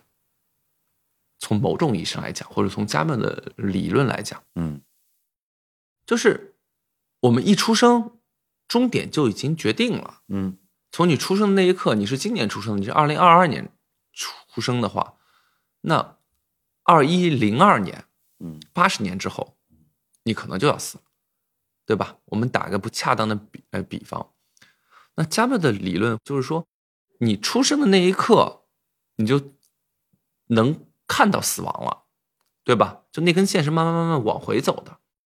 那既然这个人生你已经能看到了最后的结尾，那我们为什么还要去度过这一生呢？这是没有意义的，因为你最终会死亡的，你不是永恒的东西啊。这个其实我觉得跟西西弗神话、西西弗的对，这就是他西西弗神话，因为西西弗神话是那个卡利古拉之之后他才说出来的事儿。对，就是那我们的人生就没有意义吗？嗯，那事实当然不是这样了，对吧？对，西西弗不是自己想推石头的，我们也不是自己想死的，对？但是他就是要推石头，我们就是要死，然后我们可以做什么呢？我们乐在其中就行了。嗯别人都觉得天天推石头这个事儿是一件很痛苦的事儿。嗯，哎，不好意思，我觉得我操，我就我健身了，对吧？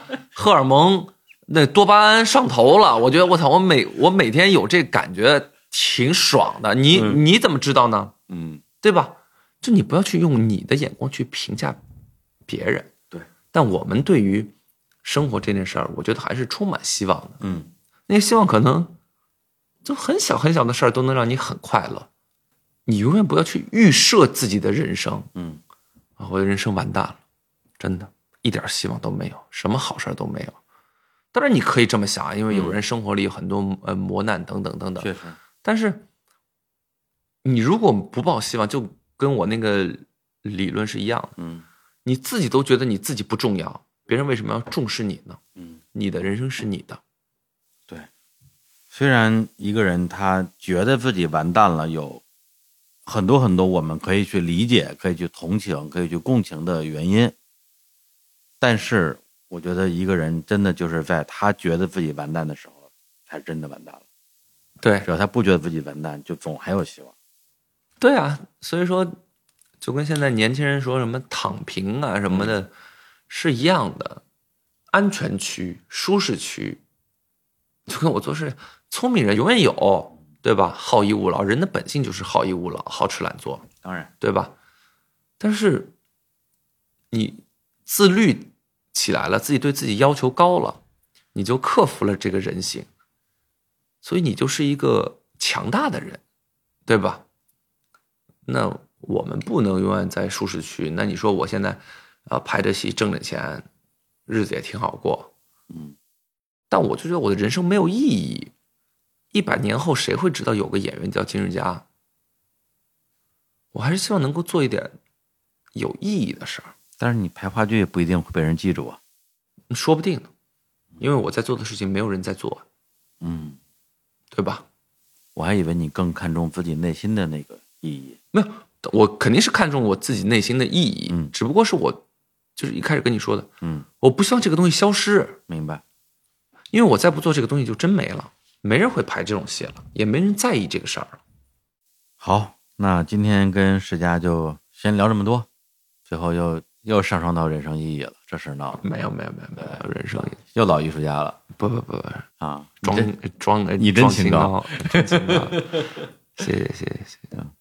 那最后我就再说两句吧，就是这个戏学生的这一版戏，其实我真的是特别希望能看到最终的版本，但是因为我明天就准备回到我的快乐老家，准备回大理了，然后在这儿就借这个节目祝他们的毕业大戏啊演出成功啊！虽然昨天我看到那个版本还是纰漏百出啊，嗯而且大家表演水平也参差不齐吧，但是如果你问我这出戏，就是我昨天看的这出戏，它怎么样？我想说，是伟大的作品。不不不不不，绝对不是。我说的不是这个作品本身，我觉得是你做这件事儿，你做这件事儿的这个动机、这个出发点，是一个在我看来让我觉得很佩服的事儿吧。也替你开心，主要是替你开心。这就是我还干的挺高兴，是吧？对啊，挺高兴的，乐在其中。人生能有多少乐在其中的事儿？好吧，啊，你还有啥遗言？什么你？那是你，那哪是我？没有，我就特别嗯跟李叔也好久，就能看到日坛公园从一个小办公室、嗯破办公室，现在越来越多观众会喜欢，越来越好。我觉得也是一个过程吧。就二零一七一七年，其实改变的不止我吧，对对吧？你们改变可能更大一点儿。嗯就是我也是希望你们能越来越好，那我也挺高兴。然后也很感谢有很多观众都听众，对就是能还在关注我，嗯那我也很感谢。可能跟大家交流的机会很少，也没有这个平台或者是怎么样，还是各自安好。我便晴，我便晴天，什么玩意儿？最后来了这个，对，各自安好，我便晴天。就大家都认真的去享受自己的生活，对，对吧？您的生活，无论是甜也好，苦也好，都是生活的一部分，去享受它，然后去去面对它，然后永远不要失去希望。好，那我们这一次的跟金世佳的一期一会的聊天就聊到这里啊，希望有机会我们下次再见，拜拜。再见。谢幕，来快谢幕，亮灯，舞女，代替一下谁？好，往边上站，诗人，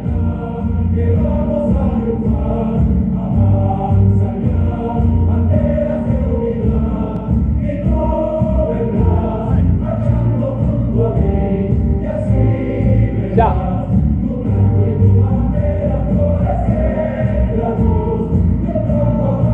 上，还红，好，气笔锋，史烈呀，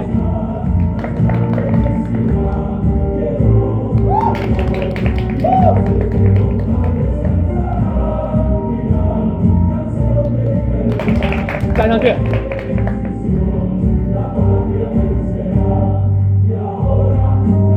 跑上来，上去，说话，Apollo, Manido, Vasilabasido, Apollo, Manido, Vasilabasido. 还